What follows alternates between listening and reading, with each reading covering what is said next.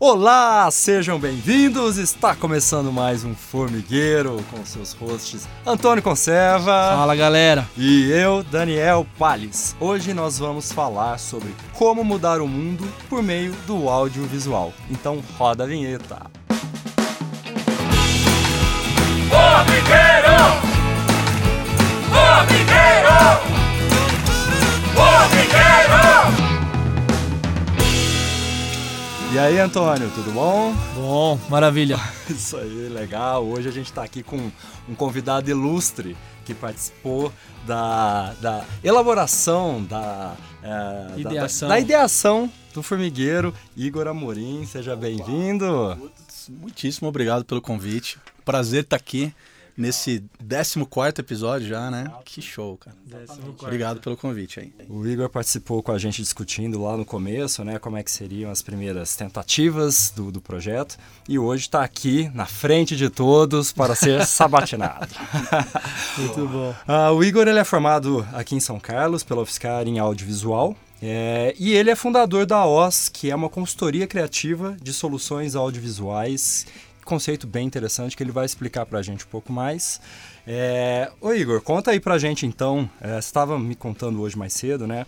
É, você fundou a OS enquanto você estava na graduação aqui, no comecinho dos anos 2000, né? Ainda graduando. Como é que foi essa experiência? Foi uma, na verdade, uma oportunidade, não era um, um planejamento meu, uma meta é, durante a graduação ter um negócio, muito menos depois. Né? Eu pensava em, em me graduar e voltar para Jundiaí ou para São Paulo, que são centros um pouco maiores na produção de conteúdos e tal. E, mas não foi o que aconteceu por conta de uma oportunidade, de uma situação é, também de sobrevivência em São Carlos. Né? Eu estudava, é, o curso era noturno, então eu passava o dia estudando uh, através de filmes, livros, enfim, e à noite eu ia para a universidade. E eu tinha o apoio da minha família uh, financeiramente para estar tá aqui, uh, para os custos da universidade. Uh, e nesse, nesse no segundo ano de graduação, eu estava fazendo um estágio em uma agência de propaganda e essa agência terceirizava todas as produções audiovisuais para outras produtoras para fora de São Carlos.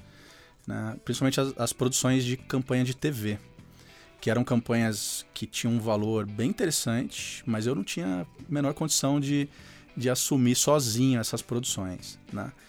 É, eu tive um, uma situação financeira na família, onde eu tive que optar por buscar a minha sobrevivência sozinho aqui em São Carlos. Então, é, logo durante esse estágio na agência e vendo essa oportunidade de deixar de terceirizar as produções para fora, eu propus para a agência de produzir essas campanhas em São Carlos, né? Então, mas eu não tinha estrutura, não tinha equipamento, não tinha gente, não tinha nada. Eu era só um estagiário da agência. E, mas eu convidei daí amigos veteranos que eram da cidade e já tinham uma estrutura desde ilha de edição, câmeras, máquinas mais poderosas para produção para que eles pudessem, junto comigo, começar a atender uma demanda que a agência tinha, que não fazia em São Carlos, mas eu estava estudando para isso, achava isso que era uma oportunidade que não dava para passar. E a gente começou a, a participar dessas concorrências semana, mensais para atender um determinado cliente da agência. E começamos a fechar muitas propostas por uma forma de apresentação diferente né, nas concorrências, que antigamente eram concorrências baseadas em ideias de roteiros né? Então várias agências levavam ideias de roteiros para o cliente escolher e o, a ideia escolhida era produzida e ia para o ar. E nós começamos a levar o filme pré-montado. Né? Então você não ia mais ver uma página com texto, você assistia o filme. Não era a versão final, mas era quase a versão final. E aí nós começamos a ganhar sequencialmente, todos os meses, a concorrência. E aí eu falei, poxa, agora a gente tem condição de. Tem uma energia que está entrando aqui financeira que pode virar um negócio. Mas foi por essa necessidade, junto com uma oportunidade, né? e ao mesmo tempo dentro da área que eu queria trabalhar, dentro de um desafio super. É, sem ter que sair do, do, da bolha que eu estava ali naquele momento, né? E, e aí deu muito certo, rapidinho a, a OS foi criada e, e, passou a ter vida própria, né? Eu saí do estágio dessa agência e comecei a andar sozinho com a produtora. E assim começou. O meu sonho nunca foi trabalhar só com publicidade dentro da produtora. Né? O meu desejo, desde quando eu vim para cá, era trabalhar com animação, desculpa, animação e documentário. Mas geralmente no mercado audiovisual, ou você é herdeiro dos grandes cineastas e tem dinheiro, tem grana para fazer suas vontades, ou você precisa ter uma máquina que funcione comercialmente e você se estruture durante um tempo para poder depois produzir seus próprios conteúdos. Né?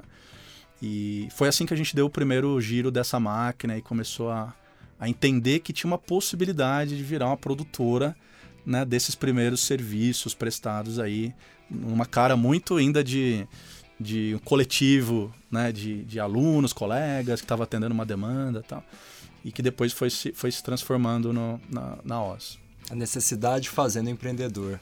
É assim, né? Essa é uma forma de começar também, né? Com certeza. Igor, e aí hoje a, a, a OZ, ela, ela trabalha, e hoje a partir dessa criação dessa máquina, de várias oportunidades, a OZ tem a, a, a opção de fazer vários tipos de trabalho, né? E hoje dentro da OZ você não faz só trabalhos comerciais. Tem também a, uma parte muito importante dentro da OZ que é a OZ cultural, né? Exato. E aí seria legal você contar o que é a OZ cultural, como que foi que começou esse é, esse processo, como que você deu esses primeiros passos para fazer o que de fato é a vontade da Oz, ou diria que é a, o, o, coração ali, ou o desejo dela ter surgido. Eu falo até que é a manifestação do, do nosso propósito. Massa. É o manifesto do propósito, é onde o propósito está 100% Expresso. presente. É. É, então foram, foram pelo menos 10 anos construindo o motor comercial para a gente conseguir ter, primeiro, maturidade para poder criar peças para comunicar com o país inteiro, por exemplo. E depois ter estrutura física, estrutura humana, né? um time completo que pudesse pensar em todas as nuances de um projeto dessa, dessa envergadura, assim, que são projetos maiores. E a gente chama de OS cultural, exatamente porque são produtos dentro do mercado cultural que a gente produz de forma independente. Então, esses projetos não têm um cliente. Né? Não tem um cliente. É um projeto que nós olhamos a sociedade como, como se fosse chamar de cliente, é a sociedade inteira, né? o país, projetos que viajam para fora.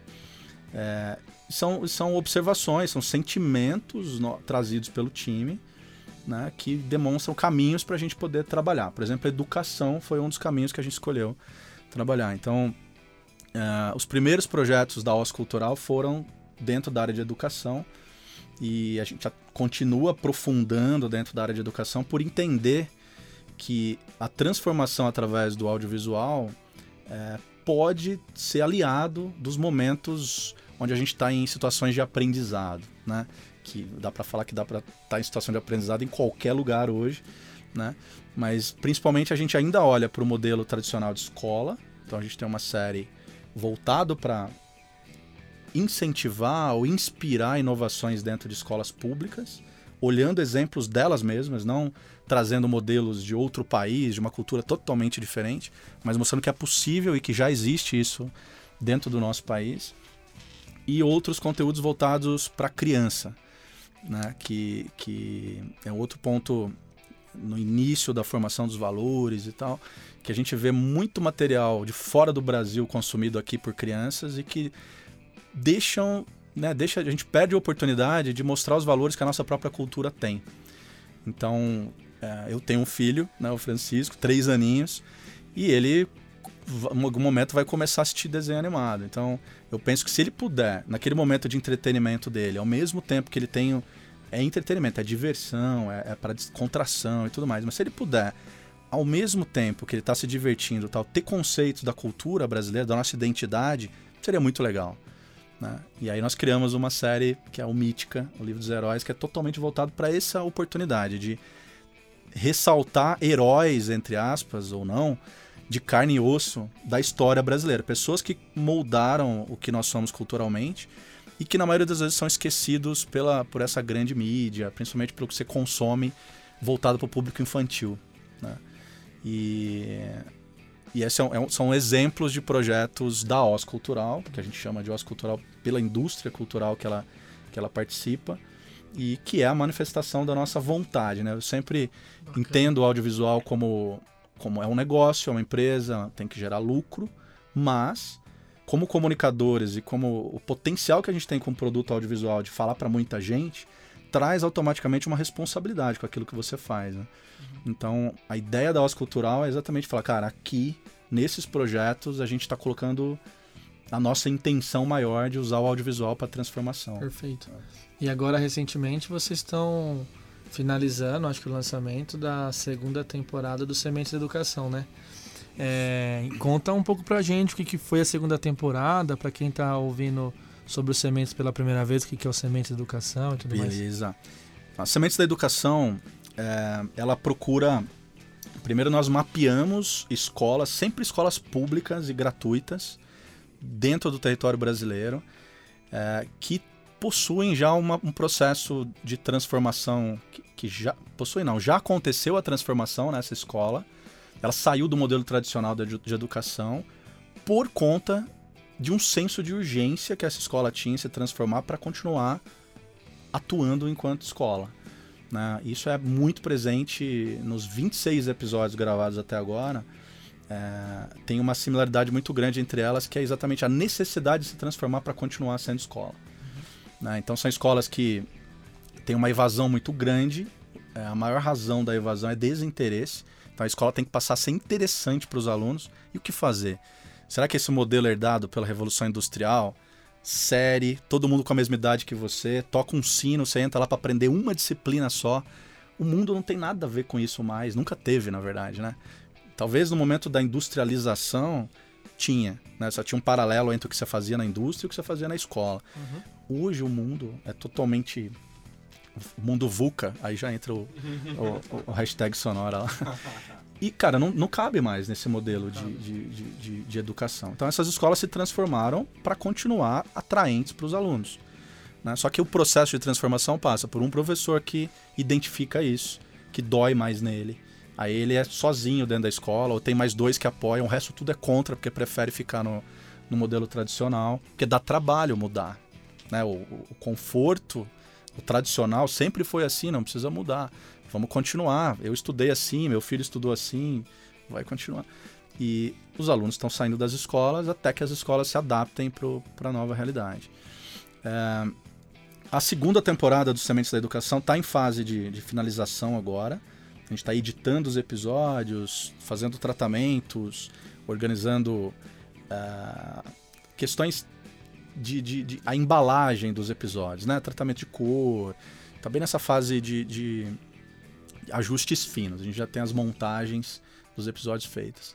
E ele, ela, ela lança, vai ser lançada até o fim do ano no Cine Brasil TV, que é um canal de TV por assinatura distribuído no país. E ela também vai, também irá para o videocamp.com, que é uma plataforma digital onde a primeira temporada está disponível. Legal. Depois a gente pode passar o link. Que é uma plataforma voltada para a distribuição de conteúdos para a educação. Então é muito comum dentro de escolas. As escolas conhecem o videocamp.com. E os, os professores, os gestores da escola organizam, agendam uma sessão, né, entram na plataforma, agendam uma sessão, dia e horário, escolhem um episódio e elas passam a ter acesso para fazer o download daquele episódio e exibir para o corpo docente da escola. Essa é a proposta do videocamp. E após a exibição, nós temos um material anexado ao vídeo, que é um roteiro de uma dinâmica para que os professores possam fazer perguntas e fazer provocações entre eles para ver o que daquela inspiração vinda do episódio que pode gerar questionamentos sobre como a escola está. Então gera as primeiras dúvidas ou sugestões, insights. Poxa, isso, esse lado de misturar três salas de aula com idades diferentes em uma só pode ser legal para gente. Né? Eles têm um exemplo de uma escola pública que tem as mesmas limitações financeiras, de estrutura e que conseguiu fazer. Então é, é, é um, é uma inspiração do mesmo nível né, das escolas uh, públicas pelo país inteiro, e muitas vezes até abaixo da média das escolas uhum. que a gente conhece. Então a gente pega, por exemplo, São Carlos, as escolas municipais aqui. a gente está com um projeto de formação de gestores das escolas. Então, nós tivemos uma reunião com 100 novos gestores das escolas municipais que estão dispostos a transformar o modelo de, de, de gestão e educação, né, do processo pedagógico mesmo dentro das escolas. Pela primeira vez na história de São Carlos, os, os gestores daqui passaram por um processo de seleção através de concurso público. Né? Até então eram cargos comissionados. Então hoje a gente tem todos os novos gestores que assumiram a escola nas, no início dessa semana são novos e dispostos a começar de um jeito diferente. Então nós montamos um curso que é uma formação, é uma parceria da Universidade Federal com a OS, com a prefeitura, para trabalhar com esses 100 gestores é, sementes de possibilidades de transformação. Né? Claro que sempre, principalmente, ouvindo as demandas dos clientes, que são os alunos. O aluno, para essas escolas, o modelo dessas escolas inovadoras, assim como acontece muito em negócios, a gente vive falando disso o tempo todo, o cliente está no centro do processo, o aluno tem que estar tá no centro. Uhum. E até me pergunta, mas por que, que vocês não fizeram a série com escolas particulares, né? Porque, pô, a escola particular tem dinheiro, bota tecnologia digital lá dentro tal. Cara, a inovação não tem nada a ver com tecnologia digital na escola. Não é. Nem não está na essência. É. E nem nos negócios.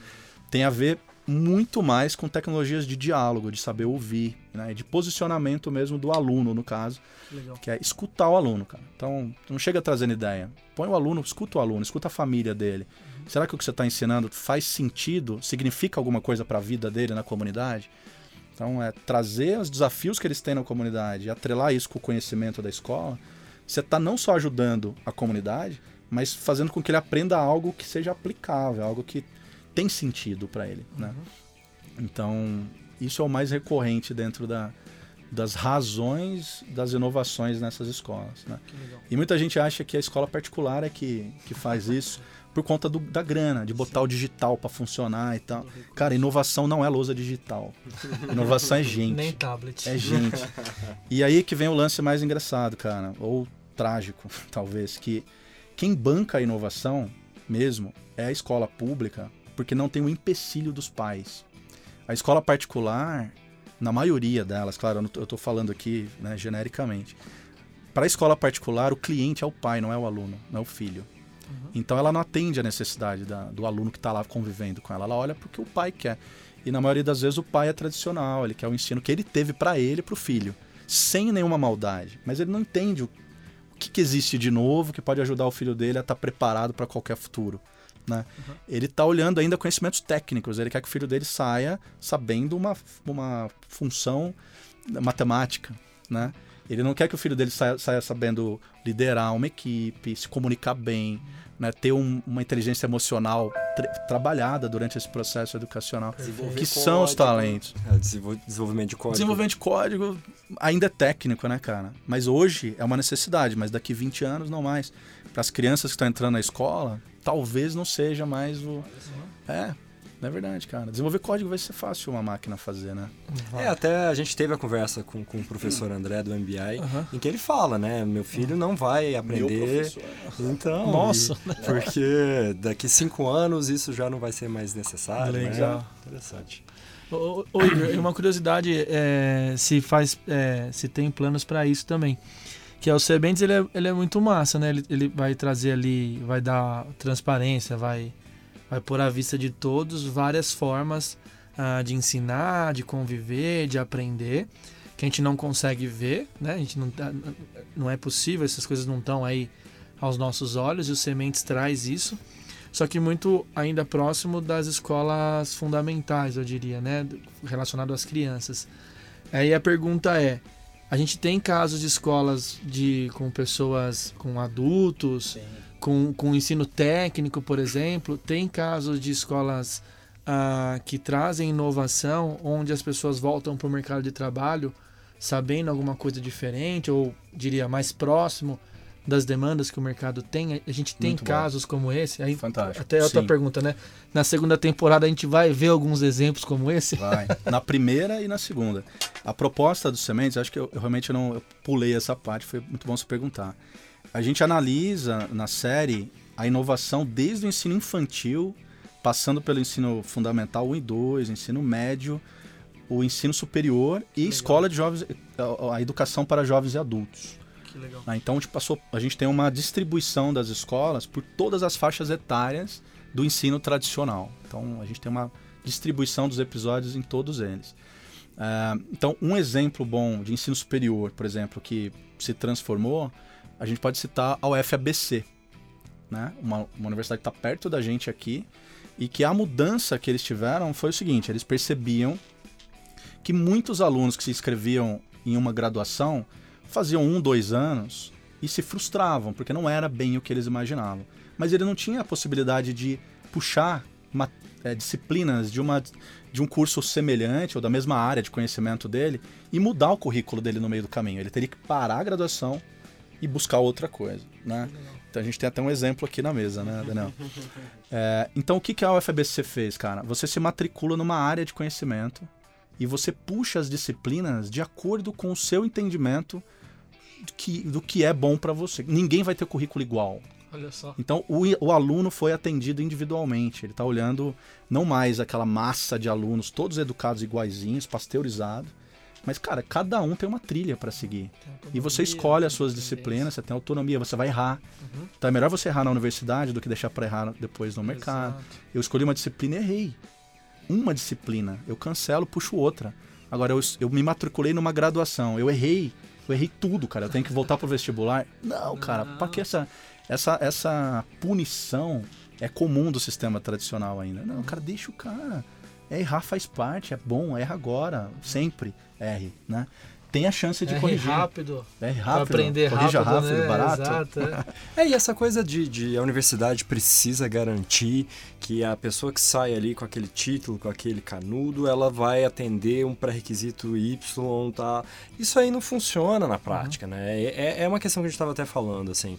É, em alguma conversa com um professor, ele me falou, ah, mas como é que a gente garante que o, o- esse, esse graduado, ele atende ali aquela grade... Mas que grade, Quem né? disse que garante? E assim, hoje a gente não, não contrata mais, ó, você vai ser um engenheiro de materiais, você vai executar engenharia de materiais e só. Você vai executar uma gama tão grande de coisas. Parte é, é, da engenharia, parte você aprendeu com a vida, parte você aprendeu estudando sozinho. É, é, não, não existe mais necessidade de ter uma peça que encaixe perfeitamente um maquinário. Por quê? Porque não tem mais maquinário. A gente não é mais peça, né? E a- acho que a, a educação ainda precisa de uma, é, de, de uma revolução maior para entender isso aí a fundo, né? É, de exemplos como a da UFBC aí, que deu um passo nessa Exato. direção, né? E no ensino técnico, também você tinha mencionado, eu lembrei da, do Instituto Federal do Paraná, no campus Jacarezinho, que é um ensino técnico, né? E uma, uma instituição federal tradicional por formação, pela, pela construção dela, mas que os professores, os gestores, identificaram também, pô, cara, a gente tá perdendo aluno pra caramba, porque tá desinteressante. Uma molecada chega aqui cheia de ideias e a gente tá cortando as ideias para encaixotar eles nas disciplinas. O que, que os caras resolveram fazer lá? Destruíram as disciplinas. Não tem mais disciplina. Tem a, tem, eles chamam de ah, unidades curriculares. A unidade curricular é um tema, é uma- um título dado para um grupo de disciplinas que, que trabalham juntas e levam para o aluno uma experiência de aprendizado, mas sempre misturando duas, três disciplinas numa unidade curricular só. Né, Então, por exemplo, eles têm uma unidade curricular que chama Construção de Catapultas. E isso vai estar no currículo do cara. Quando ele sai da escola, o que, que você fez? Construção de catapultas. Tem uma que chama o corno, né? que eles falam de literatura, eles falam do, do, do, do machismo na década de 60 e como que as mulheres eram vistas na época. E junta com geografia, com dados eh, demográficos e tal. Várias disciplinas, chama o corno na disciplina. Na disciplina de, de, de construção de catapultas, eles estudam. Eles constroem uma catapulta durante acho que seis meses. né? Então eles têm o lado da física, da catapulta, a distância que eles têm que lançar o alvo, em quais guerras foram usadas, quem inventou, qual a madeira que era usada, tem mistura biologia, geografia, história, Mecânica. mecânica. E os caras con- constroem uma catapulta, que é, cara, olha que, pô, imagina você ir pra uma escola, você sai de manhã, eu vou construir mais uma etapa da catapulta hoje. Só que ao mesmo tempo você tá com um monte de conteúdo com significado lá, tá agregado naquela construção que você tá fazendo, né? E e eles estão indo pro. Eles vão montar a, a unidade de ensino superior nessa universidade, porque os alunos, nessa, nessa escola técnica, Porque os alunos não querem sair desse modelo de unidades curriculares e ir para uma universidade que não é nesse formato. Que choque. Vai você ser, expande né? a mente, depois encaixota É, de novo, não vai exato. funcionar. Cara, e é possível, isso que é o mais louco. A nossa lei de diretrizes e bases da educação, a gente acha, ah, isso aqui, as escolas são assim porque o governo não deixa. A nossa lei de diretrizes e bases é uma das mais amplas do mundo, de possibilidades de você inovar. Você não precisa ficar preso numa regra só. Então, a resistência para a mudança é totalmente cultural. Que é a maior resistência que existe, é a cultural mesmo. E não é por lei. A lei brasileira permite inovar. Tanto todas as escolas que a gente visita e grava os episódios da Semestre de Educação estão dentro da lei Super em dentro. cima e entregando índices de, de aprovação e DEB e tal super elevados. Formigueiro!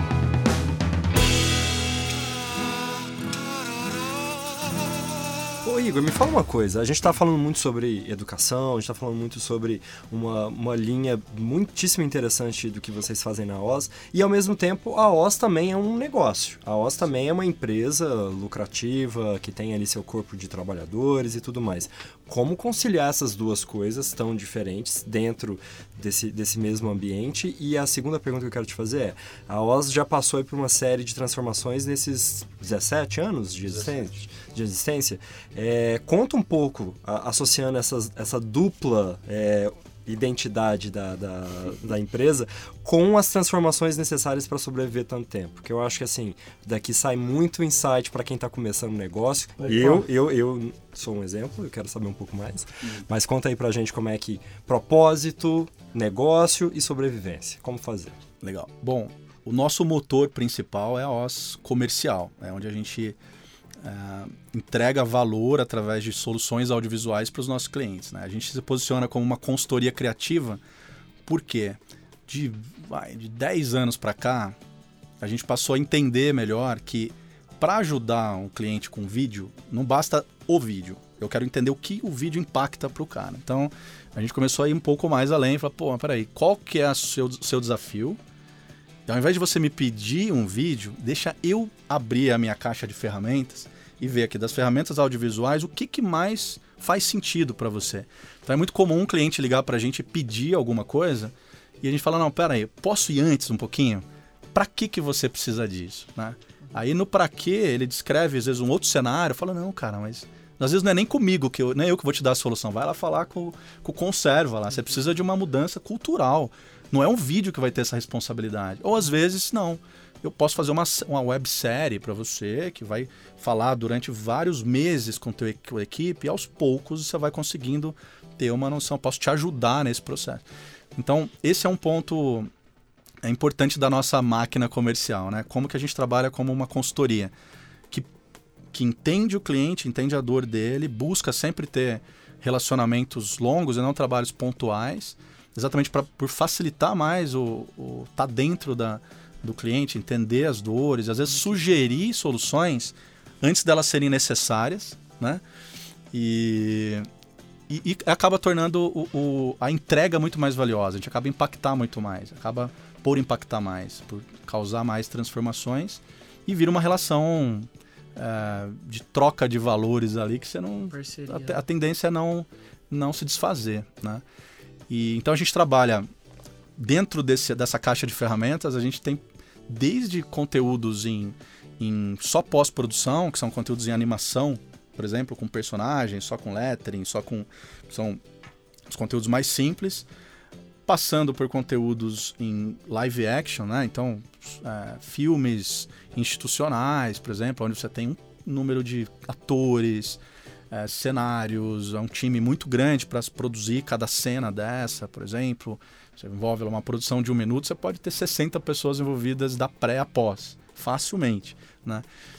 E extrapolando essa essa a, a- expectativa assim de uma produtora de conteúdos audiovisuais, né? A gente entra também onde a tecnologia abre novos canais para a gente veicular o que a gente produz em audiovisual. Como exemplo, conteúdos em realidade aumentada, para treinamentos, para lançamento de produtos, lançamento de ideias. É, e realidade virtual, né? Também tanto para entretenimento quanto para o mundo corporativo, né? Quanto para eventos, por exemplo, ativações de marca, tal. Então, é, a gente prefere sempre ouvir a dor primeiro para sugerir qual ferramenta pegar, do que colocar um monte de ferramenta numa prateleira que o cara vai puxando e vai achando que vai funcionar. Pode ser que funcione, mas a, a, a nossa bagagem acumulada pode ajudar esse cara a ganhar muito tempo na, em qual ferramenta adequada, qual investimento adequado para resolver a dor que ele tem. Né? Então, isso é um pouquinho da explicação da, da área comercial. Como que a gente linka isso com a OS cultural? Né? Então, uh, dentro, da, dentro da empresa a gente tem, tem uma cultura, né? que é a vontade entre, entre todos nós. Né? Isso faz parte da cultura, não é a cultura. Que é a vontade de ter produções que têm um apelo social, tem um apelo de transformar vidas, de ajudar pessoas. Então a OS Cultural ela, ela é, uma, é uma manifestação da nossa, do nosso propósito, da nossa cultura, através de conteúdos audiovisuais. Então o time todo participa de alguma forma dessas produções, né, sem deixar a máquina comercial parar de funcionar. Então são motores que trabalham em paralelo. A OS Cultural não trabalha é, o tempo todo em produção, porque a gente tem muitas etapas de pré. Então a gente tem que geralmente criar muitos projetos, tem um funil muito grande de criação de projetos, projetos que a gente consegue financiar e aí os projetos são entregues, né? Todos que são financiados são entregues, mas tem um funil de a gente cria muito mais projetos do que a gente realiza. Isso é natural que a gente tem que criar, encaixar esse projeto dentro de um canal de distribuição, seja televisão, seja uma rede digital que, que leve isso para crianças ou para escolas, por exemplo. É, então, são complementares, ajudam muito a trazer o equilíbrio é, dentro do, da sensação de realização que a gente tem enquanto produtores de conteúdo. Né? É, a gente adora trabalhar com empresa, adora resolver problema de empresa, adora compartilhar da dor para poder encontrar a solução. Tem um, os feedbacks são muito, muito legais. E produzir com, a, com impacto social complementa essa experiência, né? Eu acho que, assim, dentro da produtora a gente tem um monte de artistas. E artista tem, por essência, essa, essa vontade de ter a mensagem dele compartilhada com o maior número de pessoas, né? Então acho que a gente acaba tendo a OS Cultural como uma forma de realizar essa vontade, esse desejo do artista de se comunicar, de pôr sua arte para muita gente, né? E a gente ainda une essa vontade com uma necessidade, né? Quando a gente foca, por exemplo, em educação. Nossa, incrível. Não Muito sei se legal. eu dei muitas voltas, Não, mas acho mas que é um... é- eu acho interessantíssimo porque hoje a gente fala muito sobre como que, que a gente constrói negócios, modelos que vão ser é, sustentáveis em termos de continuarem pertinentes ao longo do tempo. E boa parte do que eu tenho visto e vivenciado é, traz essa visão de você tem que ter um propósito muito forte, porque senão as pessoas não vão ficar ali. Né? Se, se você não tiver um propósito que, que atenda quem, quem participa, você pode trazer várias coisas que são muito atrativas, mas em algum momento as pessoas dizem, legal, saturei, eu vou embora. E a, a questão de ter um propósito é, que é forte, bem definido, eu acredito que é uma maneira de manter as pessoas engajadas ali junto da ideia do, do seu, seu modelo e tudo mais. Né? Então eu gostei muito, achei bem legal. Mas, sem falar que deve, que deve trazer muita, muita coisa nova você poder fazer as oportunidades de ter os conteúdos autorais. Deve trazer muita inovação para dentro do processo, até para as empresas. Você poder ter um projeto onde você tem que fazer tomadas diferentes, é, consegue dentro desse projeto conhecer novas formas de, de expressar esse conteúdo, mostrar como que é o Brasil, sei lá, trazer tecnologias e equipamentos que são modernos para dentro desses projetos. Acredito que tanto tá nas empresas traz muita coisa legal para quando a House Cultural precisar operar esses projetos, tanto como as- a- os trabalhos autorais deve contribuir muito para as empresas quando precisa criar conteúdo para eles, né? Exatamente, e tem um link, cara, muito legal entre OS Cultural e empresas, que é exatamente, é, existe uma, existem leis no Brasil, né, da- dentro da cultura, que permitem com que empresas sejam, empresas tradicionais, não produtoras de conteúdo, sejam co-realizadoras de conteúdos culturais, né, que possam ser manifestação das vontades delas, que possam ser uma entrega para um desejo, uma necessidade das comunidades onde essas empresas estão instaladas, que são as leis de incentivo fiscal. né? Então, dentro da OS Cultural, uma das formas da gente financiar e idealizar os projetos é exatamente através daqueles clientes que se tornaram parceiros nossos, né? da gente desenhar projetos juntos que tem um impacto fora da, do negócio dele, como uma, um marketing cultural, por exemplo, e que ainda a gente consegue financiar via leis de incentivo, ou seja, deduzindo impostos que essa empresa paga para financiar esses projetos que viram um investimento na marca da empresa, na percepção uhum. que a comunidade tem dela. Né? Essa é uma outra possibilidade que, que a gente tem trabalhado e a gente quer dar bastante ênfase, uhum. que é compartilhar essa sensação bacana que a gente está tendo com a OS Cultural uhum. para que qualquer empresa possa ter também essa realização. Uhum. Né? E quando a gente pensa também, se a gente quiser extrapolar, quando a gente fala de cultura, né? O, o ganho cultural que existe nessa inserção ou nas oportunidades que tem quando a OS Cultural está executando os projetos, é, de conhecer tantas coisas. E quando a gente imagina que, como vocês, como consultoria criativa, uh, em muitos momentos precisam ajudar nessa transformação cultural dentro das empresas, o, o, a técnica e a forma de fazer elas se conectam muito. Porque de qualquer forma você está contando sobre uma cultura, está contando sobre o propósito, está contando uma história de pessoas muda às vezes um pouquinho o, o, o intuito ou o objetivo daquele conteúdo. Então acho que do que me parece tem várias conexões aí aos cultural e às empresas para contar essas histórias todas. Tem aí. muita conexão, cara. É, é, é uma é, inclusive assim fa falando da conexão, dando um exemplo, né? As transformações que a gente observa fazendo, por exemplo, o Sementes da Educação, que é um projeto da Cultural as transformações dessas escolas passam por um processo de transformação cultural dentro das escolas. Muito, simila muito similar ao que as empresas passam. É muito similar. Muito. Né? É só substituir o aluno pelo cliente e você tem uma, uma, uma analogia muito clara. Ou né? o aluno pelo funcionário, né? o aluno pelo funcionário também. De organização é. se reinventar para fazer que aquelas pessoas consigam inovar, é. serem mais produtivas. É, que ou... tem as metodologias de aula invertida, por exemplo, em que Exato. o professor deixa de ser o professor, essa palavra, professor, o significado dela também está tá mudando tá muito. Ele é muito mais, talvez, acho que um facilitador, um mediador do conhecimento ali um orientador do que o cara que concentra o conhecimento que dissipa para todo mundo. Né? É, e a questão de, de, aluno, então, tem que acabar rápido, né? Aluno, é, sem luz, né? Não, não, não, funciona. Ô Igor, me fala uma coisa. Você está num segmento que sofreu profundas transformações nos últimos 20 anos. Basicamente, a idade da sua empresa. A gente está falando aí do segmento audiovisual, que no começo dos anos 2000 é, dependia vitalmente de equipamentos caríssimos para fazer qualquer coisa, programas que eram inacessíveis. E à medida que o tempo foi passando, isso aí foi ficando cada vez mais disponível né, para as pessoas. Então, o que antes era, era preciso uma equipe com, com um computador, um Mac super parrudo para fazer, de repente agora, algumas dessas coisas já é possível fazer com um iPhone na mão. Como é que foi sobreviver a esse essa hecatombe né, de audiovisual? É, a, a, é, um, é um desafio quando você tem uma especialização muito focada do seu negócio numa área que está sendo desestruturada por conta da, da, amplitude de oferta que aquela área vai receber. Né? Quando você tem um guarda-chuva um pouquinho mais aberto, você consegue desligar uma área e fortalecer outra. Então, no nosso caso, a gente não sofreu grandes ameaças porque nós nunca tivemos o objetivo, dentro do audiovisual, de especializar em um microsegmento. Né? Então, nós nunca falamos, vamos ser só produtores de animações 2D para hum, marketing. Talvez se eu tivesse entrado nessa, eu teria que matar o meu segmento lançando um aplicativo que faz isso. Né? Não, teria, não teria como ter 15 pessoas trabalhando para fazer isso mais hoje. Então, eu vejo como, na verdade, essas transformações.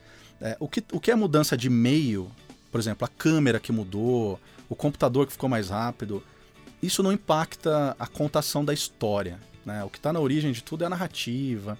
Então você tem mais canais para distribuir a tua história, mas a disrupção do meio favorece até que você pode mandar uma história só que antes tinha um canal de distribuição, você pode lançar ele num formato transmídia, você ter peças complementares sendo soltadas. Na verdade, o mundo se expandiu mais do que virou concorrência, você tem mais oportunidades ainda.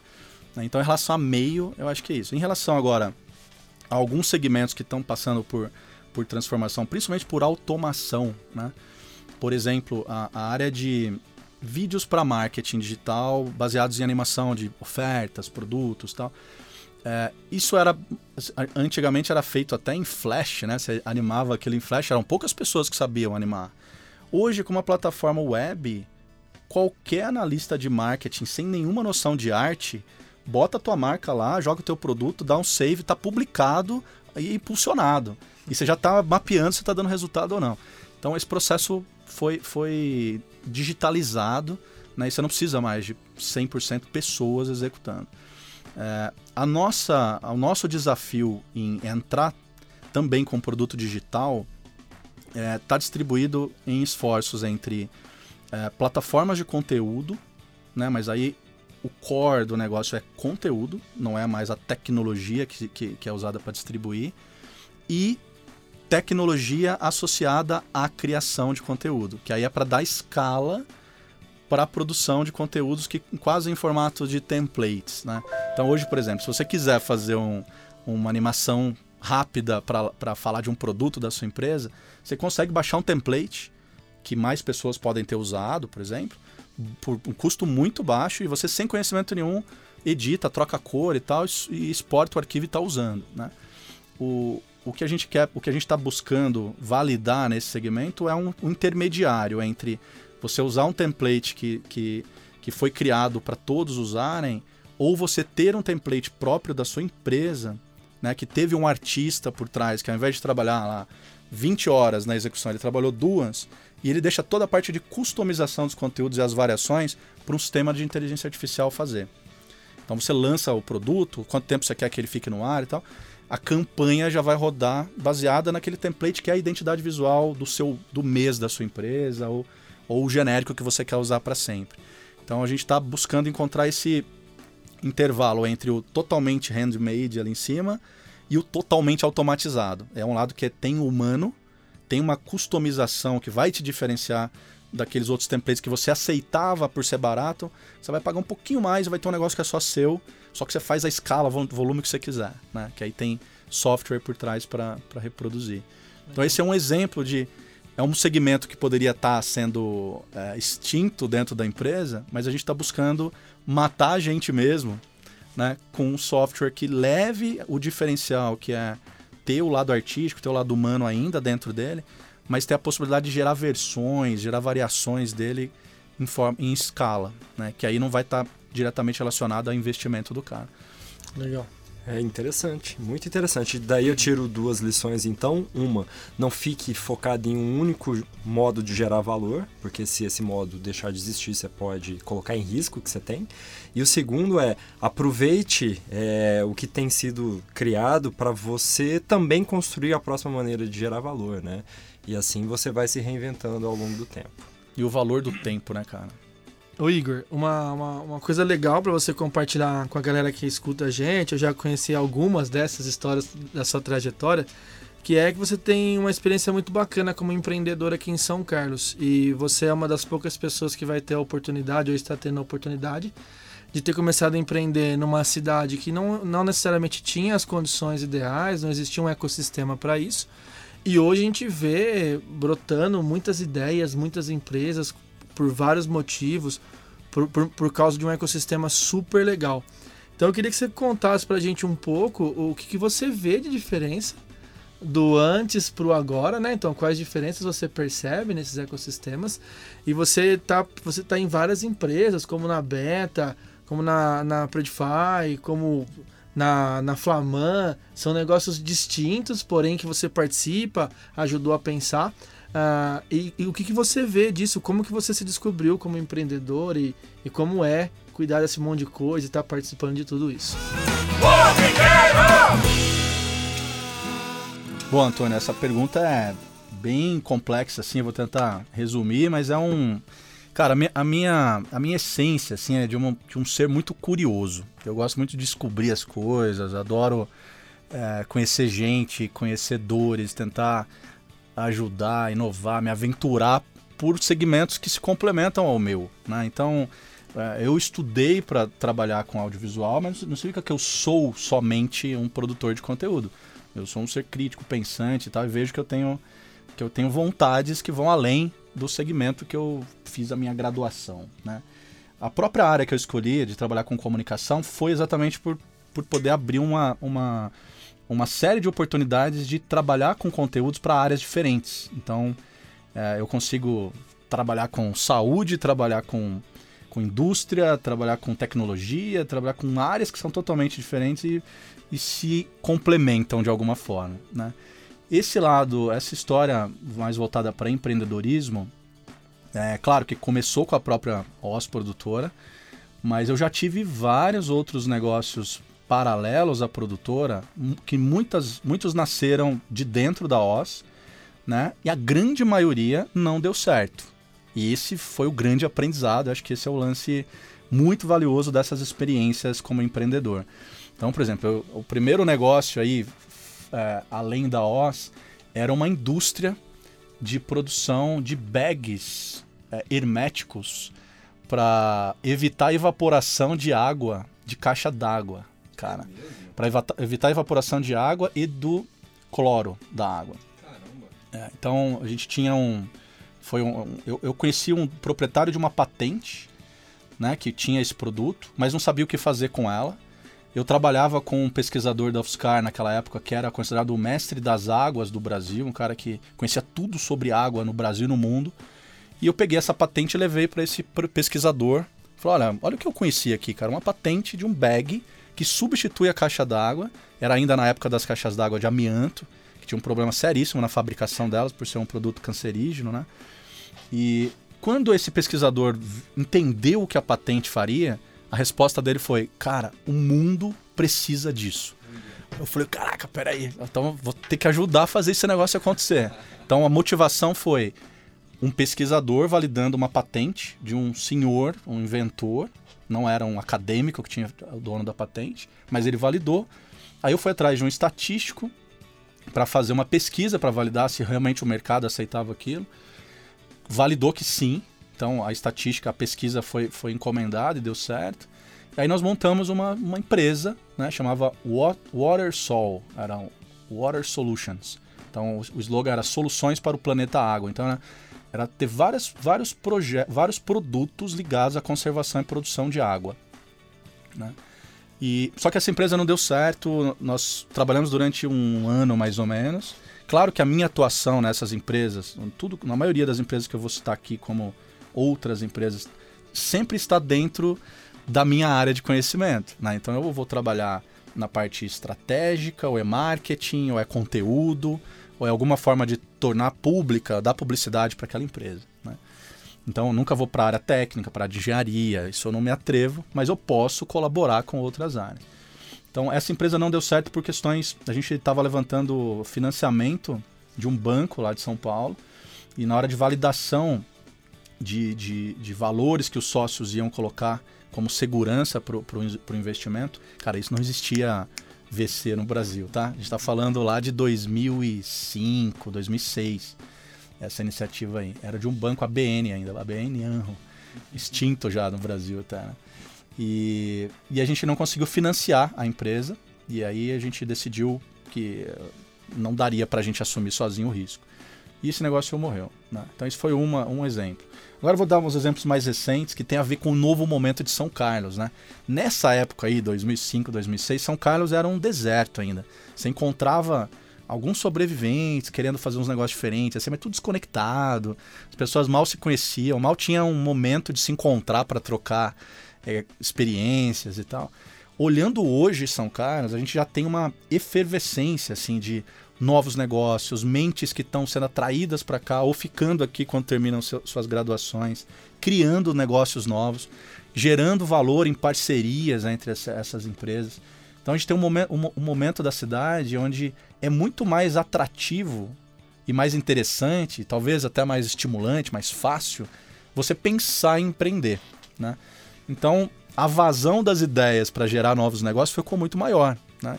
Então, sempre entendendo os papéis e colocando um equilíbrio entre vida profissional e vida pessoal. Afinal, eu tenho uma família, eu sou pai, eu convivo muito com meu filho, eu faço questão disso. Eu estudo, eu viajo, eu tenho uma vida comum, mas eu me envolvo com, com outros negócios, é, como o, o Conserva até citou, é, a Flamand. A Flamand é uma bebida, né, uma cidra, uma hard cider, inspirada nas cidras é, é francesas né, que surgiu por uma demanda que nós identificamos, são quatro sócios, É, em viagens para fora do Brasil é muito comum você tomar cidra junto com cerveja. Você vê até na, nas torneiras de chopp, você encontra cidra. Né? E o Brasil, a cidra é conhecida por uma marca que antigamente era muito popular e que tem um produto não tão agradável quanto as cidras francesas. Né? Ela acabou por marcar muito esse slot de bebidas aí de cidra no Brasil como uma bebida que não é muito bem aceita. Então, nós entendemos isso como uma oportunidade de virar o significado dessa bebida no Brasil. Né? E lançamos a Flamand há um ano e meio, que é uma cidra que está à venda em várias cidades já do, do estado de São Paulo. É, no site flamancidr.com.br a gente tem os locais de venda da cidra, a história da criação da cidra, processo de produção e tudo mais. E esse é um exemplo de, de negócio onde a minha participação tem a ver com o lado de comunicação e marketing da empresa. Né? Então, assim, eu dedico, vamos lá, é, duas horas da minha semana para trabalhar com a Flamand. Né? Então, é uma, é uma dedicação bem pontual. Né? A empresa é uma startup da área de, de bebidas. Né?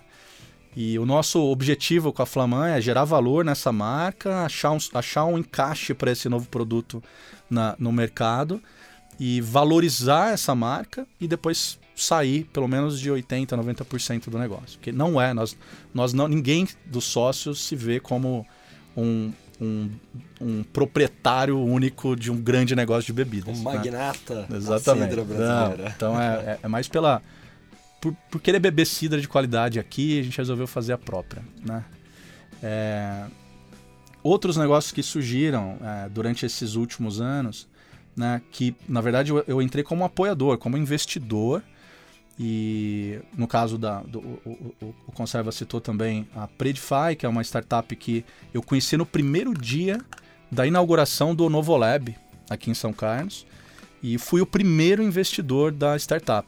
Né? Hoje a startup passou por várias aceleradoras, já tem três séries de investimento e está escalando bem. Então, mas foi bacana porque eu fui o primeiro a acreditar. Eu tentei levar várias pessoas comigo naquele primeiro momento. Ninguém foi. Né? Hoje está todo mundo querendo entrar, só que a, a, a, Agora tá a chave né? para entrar é bem mais pesada. Né? E é uma empresa fantástica que trabalha com um sistema inteligente de precificação para produtos, né? com inteligência artificial também. Uns algoritmos malucos lá. Eu já não entendo a parte, mas eu sei que o produto é, é incrível. Re recomendo que conheça. Principalmente o pessoal da área de varejo é, que é onde o, o, produto é mais, tem mais adesão. É, a própria Beta Learning, né, que foi uma, foi uma, uma experiência muito legal de dentro do MBI, né, do, do, do da pós em, da, do nosso MBA em inovação, que, que o Conserva também faz. É, surgiu de bate-papos do café lá dentro do MBI. O Conserva estava dentro de empresa ainda. E aí, nos bate-papos, meu, vamos bater um papo, conversar sobre empreender, né? Eu acho que eu fui ali o responsável por dar pelo menos uma das picadas que levaram ele a, a, querer pivotar a carreira, né? E aí, num café dentro do Novo Lab, a gente já conectou uma forma dele testar a, a, o valor que ele poderia compartilhar com as empresas que estavam lá e até com o time do próprio Novo Lab ali no início. Aí validou, foi muito rápido. Cara, em pouquíssimos meses o Conserva estava saindo do, fechando a carteira de trabalho dele lá, abrindo o negócio. E hoje a Beta tá já se desenvolvendo super bem. Ah, e eu fui a, validação, foi né? verdade, é, cara. Verdade. E a coisa foi embora, Você né? como cliente também foi, é foi tá ali na concorrência. tester. Exatamente. E, mas foi muito legal participar de todo o processo de criação de conceito, marca, né, todo, todo a, toda a imagem da empresa ali no início e tal. E aí o Conserva assumiu a operação e tá decolando aí com a empresa também. Né? Tem outras, outras startups pequenas que. Pequenas assim, a minha participação é pequena. É, participação de, de, de, como colaboração mesmo, que eu sou mais um anjo ali do que qualquer coisa, mas que eu, que eu admiro muito, que é a Digital Innovation One, né, que é uma startup de educação para formação de profissionais para a área de TI, em que é, é uma plataforma de Open Education, então a educação é totalmente gratuita, e quem mantém essa plataforma financeiramente é, de, de, pé são as empresas que contratam os profissionais formados pela plataforma. Né? Então é uma startup de Araraquara que já está sendo acelerada pela, pela, pela Venture City né? em, em, em Miami. e está com mais de 40 mil alunos na base, então já está tendo um impacto muito grande.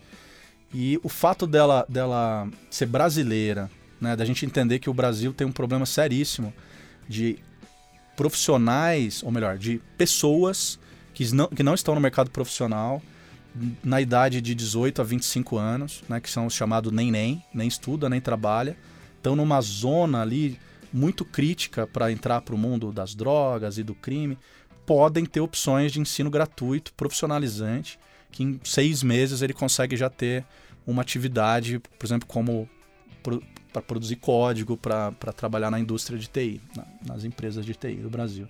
Então é um modelo que cabe muito bem dentro do Brasil por conta da vulnerabilidade social que a gente encontra aqui e por conta de uma demanda não atendida das vagas de TI que a gente já tem hoje e isso só vai piorar nas próximas décadas. Né? Então, o meu primeiro projeto dentro do MBI era montar uma escola nesses moldes. Né? Era o projeto dentro do, da pós-graduação. Quando eu conheci a Digital Innovation, eu pivotei o projeto lá de dentro do MBI e passei a, a ficar mais próximo do, da Digital Innovation, porque eu entendi que por estar na área de educação, por eu estar bem mergulhado na área de educação, eu vi que esse o fit que essa empresa tem com a necessidade que o país e as indústrias, né, tanto o lado social quanto o lado corporativo das empresas de TI no Brasil tem, ela permite fazer uma conexão muito rica nesse meio, né, de impacto social e ao mesmo tempo de resolver uma dor que as empresas têm e vão ter mais daqui para frente. Uh, bom, eu, teria como falar de mais algumas outras, mas eu não, não vou lançar ainda, porque tem umas coisas que ainda estão em, em, fase de pré-lançamento. Ou seja, Mas tem uma empresa ligada a drones. Drones? É. Ligada a drones e educação. Educação, drones. Futuro. O futuro do mercado de drones e uma empresa ligada à educação. Eu ia falar aqui, ó, cuidado você, formiguinha que está escutando, porque empreender vicia, viu? É, cara, posso dizer que sim, viu? Mas assim, eu, eu, faço questão de linkar todos esses negócios que eu estou falando, eles têm um, umas ra têm raízes comuns. Né? Então, mesmo na Flamand, que é uma bebida que foge do, né, do o produto em si é diferente dos demais, o meu papel dentro da Flamand tem a ver com comunicação, tem a ver com marketing. Então, eu, eu não. Eu busco o foco naquilo que eu tenho histórico de, de realização para ver se eu consigo ajudar ideias que às vezes divergem um pouquinho do mundo do audiovisual, mas tem alinhamento com com a, a minha capacidade técnica e de conhecimento para somar dentro dos negócios. Né? E aí, puta, cara, é uma.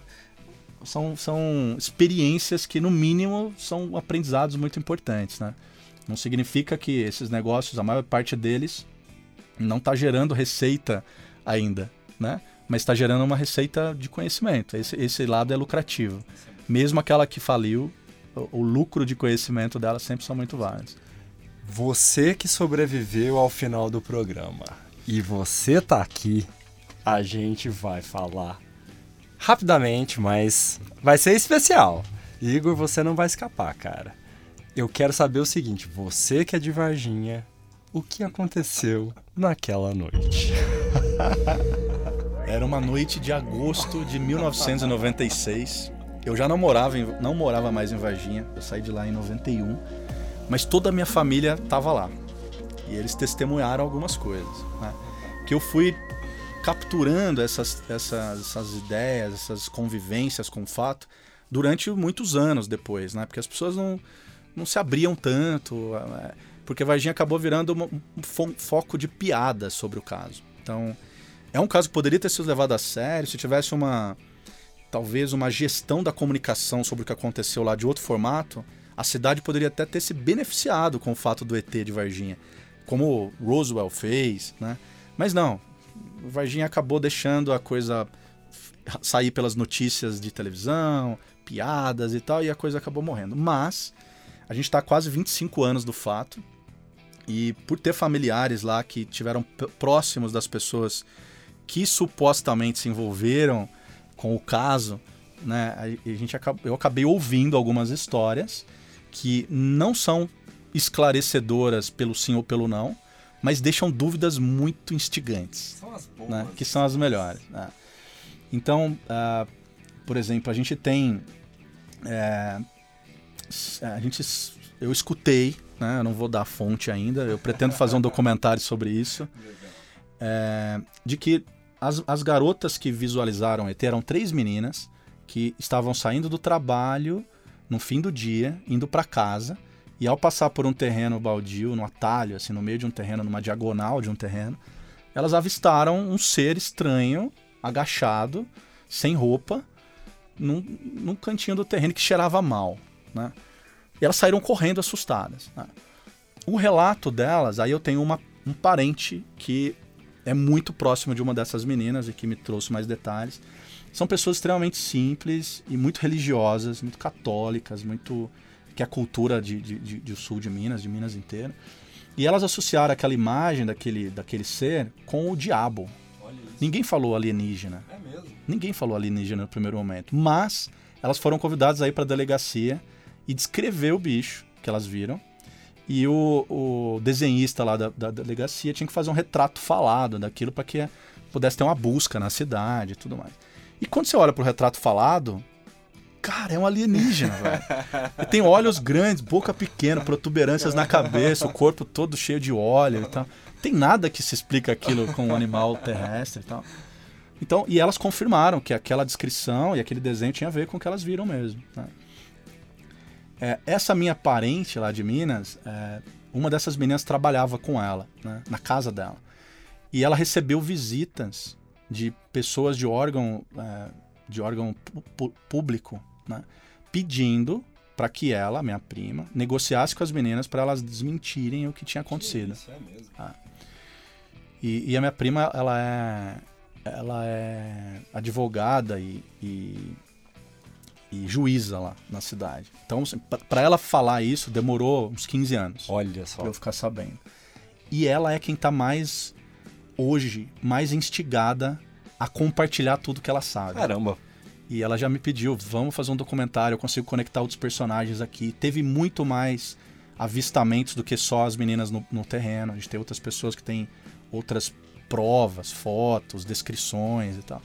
Então, assim, no mínimo, é uma, é uma história muito curiosa. Peculiar. Né? Eu não é. acho que a gente vai encontrar respostas e provas que definam essa dúvida que, que, que resta.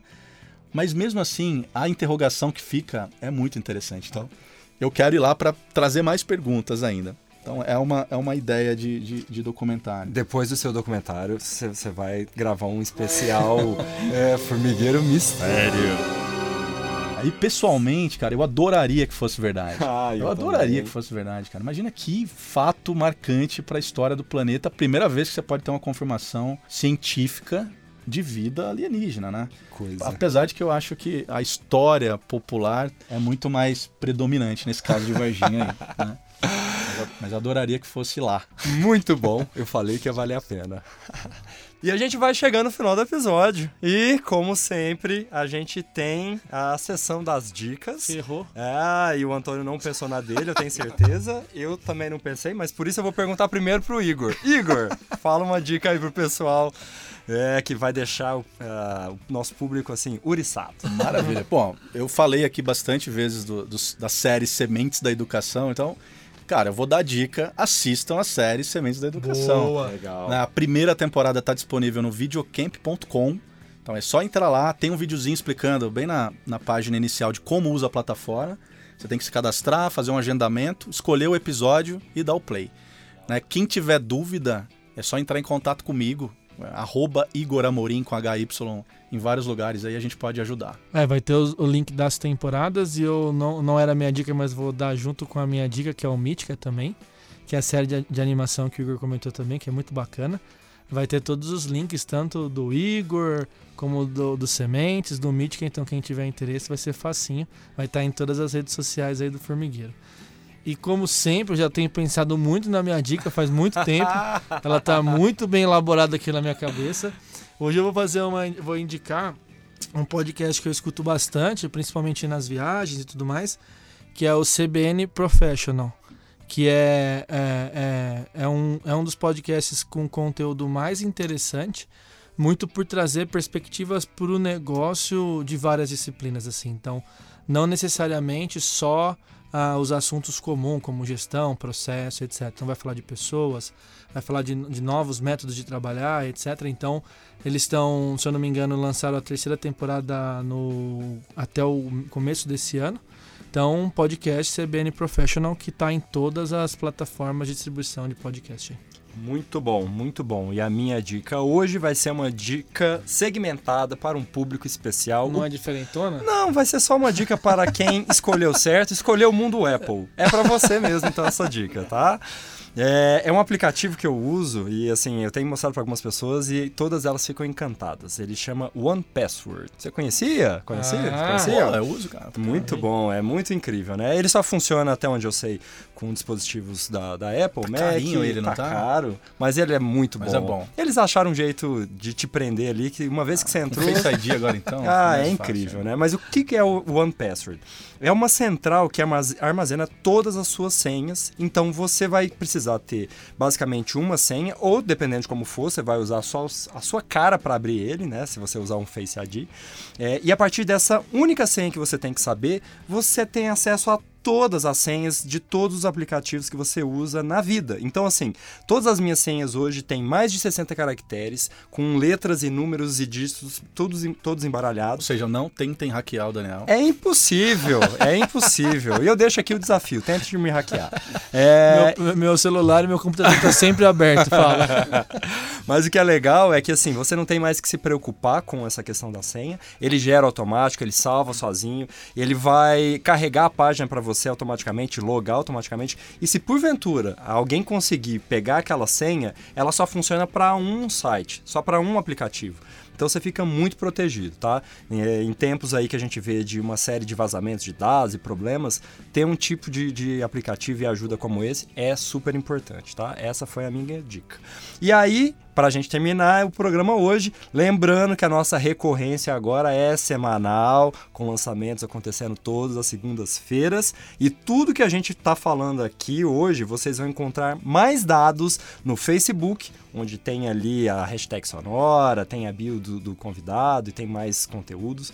Tem o Instagram, que vai mostrar os bastidores e o Antônio errando as falas dele aqui.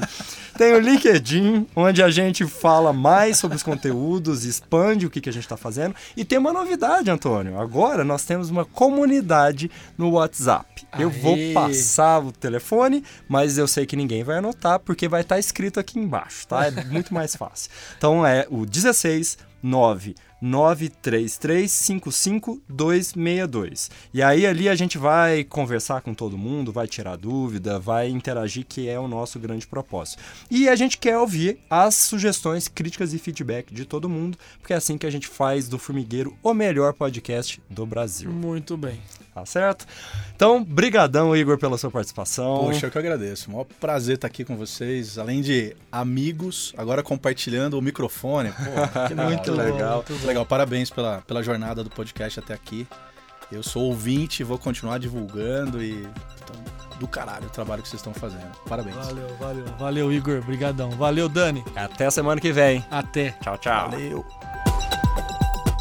Você ouviu Formigueiro, produção Berimbau Estúdio.